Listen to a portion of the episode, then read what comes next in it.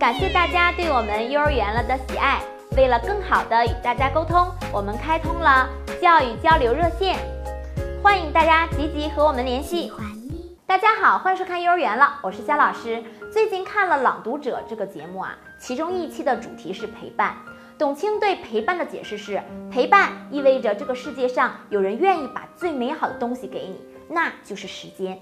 时间是最公平的，每人每天二十四小时，一秒不多，一秒不少。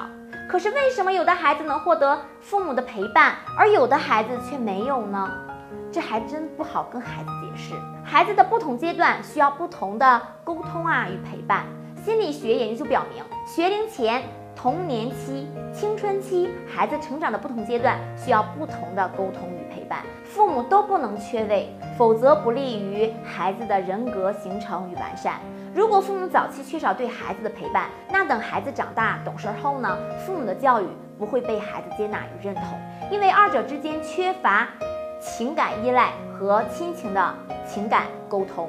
所以在孩子心里啊，就认为父母已经失去对他的管教资格了。所以孩子小的时候，父母就不能缺席孩子的成长。那如何来理解高效陪伴呢？请大家来观看一段视频。第一个视频啊，属于身在曹营心在汉。现在的很多家庭，爸爸妈妈虽然都在家里面，爸爸却翘着二郎腿看电视，妈妈呢却拿着手机刷着朋友圈，或者爸爸目不转睛的玩着游戏，孩子在玩自己的玩具。孩子让爸爸妈妈一起来玩时呢，父母只会应付一句。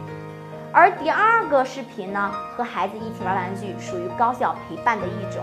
还有的家长与孩子一起种花草，一起唱歌跳舞，一起学习某项体育运动，甚至有的家长会和孩子共同制作晚餐，一起洗碗拖地。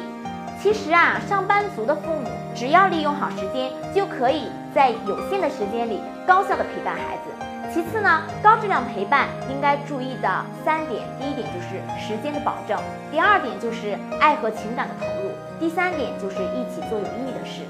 今天呢，我们就说到这里，可以关注我们头条号幼儿园了，收看更精彩的内容。感谢您的点赞和转发，我们下次见，拜拜。为了感谢大家对幼儿园了的喜爱，我们给大家送福利了。